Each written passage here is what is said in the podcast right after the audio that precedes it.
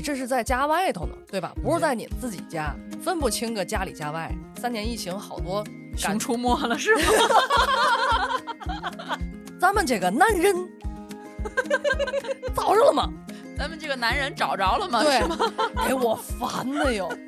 就是这个疫情期间呢，一些看门大爷也好，物业也好，就是太过度借着这个防疫的理由，把自己的权利无限的放大化了。跟家人真的，我们之间这个边界它不是一个三八线，我画一条线你就别过来了。你好吗？我太想你了，这一年没见了，我我都不知道你长多大了。哎，这种哎感觉还真的挺舒服的。对对，有对象了吗？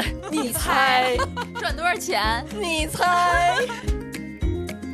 想和主播一起吐槽那些边界感不清的瞬间，一起探讨如何保持亲密的同时保证边界感，一起深究边界感背后的社会文化因素。欢迎收听本期节目。